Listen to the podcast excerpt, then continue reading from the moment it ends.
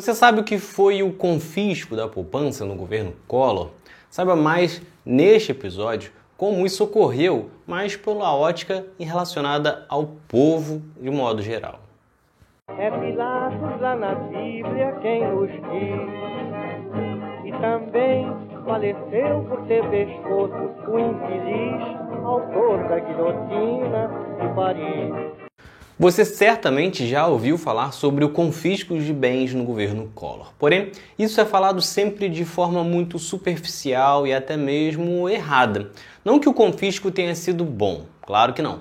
Mas é porque o confisco dito na imprensa não é falado para o grosso da população.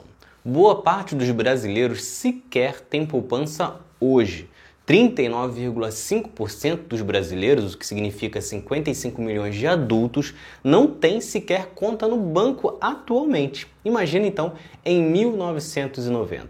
Você que é jovem talvez não saiba, mas a situação dos anos 90 era ainda pior. Por mais que as coisas tenham piorado muito nos últimos anos, mas ainda assim convivemos com uma inflação de 10, 12% ao ano, que já é horrível, claro.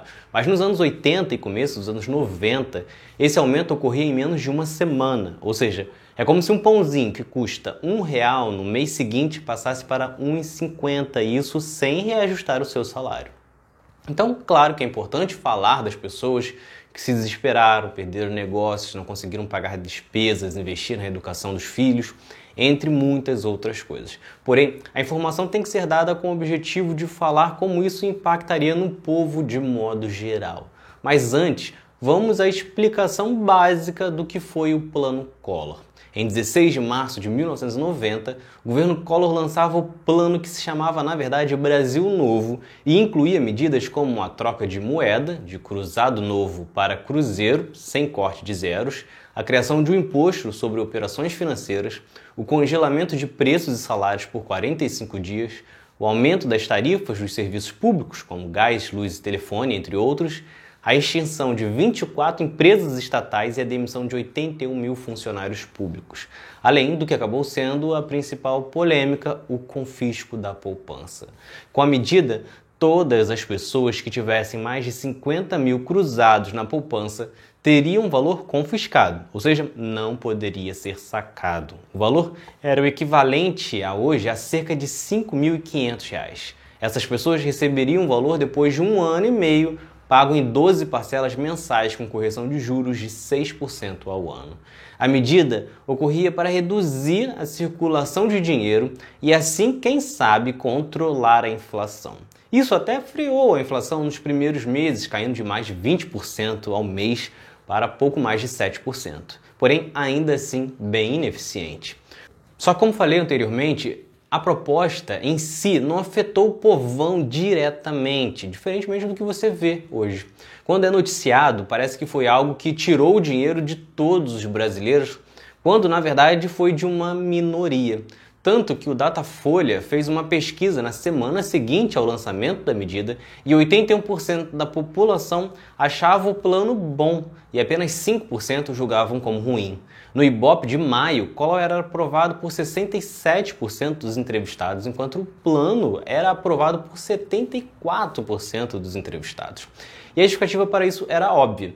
Em 1990, somente 20% da população adulta era bancarizada e 70% sequer tinha renda suficiente para manter um relacionamento bancário. Ou seja, em cada 10 pessoas, somente duas tinham conta no banco. Ou seja, o número cairia ainda mais se for considerar pessoas com conta e dinheiro na poupança. E mais ainda se considerar apenas os com mais de 50 mil cruzados. Por isso que se fala que a proposta atingia apenas os 10% mais ricos. Só que, repito, isso não significa uma defesa do plano. Como disse, muitas pessoas faziam parte dos 10% mais ricos, mas que tinham juntado aquele dinheiro com muito esforço e fazia contas com ele e de um dia para o outro não teria mais acesso a ele.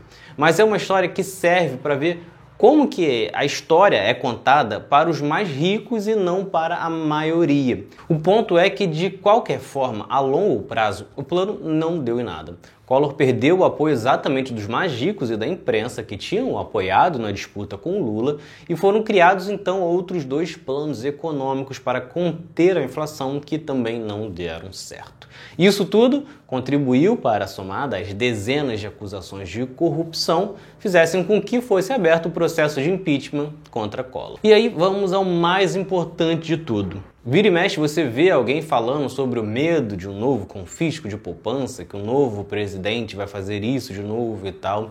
Só que isso não pode ser feito. Uma emenda na Constituição proíbe deter ou sequestrar bens da poupança ou de qualquer ativo financeiro. Ou seja, se algum presidente quiser fazer isso, precisa enviar para o Congresso uma PEC e a mesma terá que ser aprovada por dois terços da Câmara Federal e do Senado. Portanto, mesmo que em um ambiente totalmente fictício, alguém queira fazer isso, mesmo que o Congresso também apoie, isso levaria meses e, portanto, você já saberia com enorme antecedência. No entanto, nenhum político defende isso e, obviamente, não teria apoio em um Congresso. Então é isso. Se vocês gostaram, curtam, se inscrevam e assistam os próximos vídeos do outro lado da história. Valeu!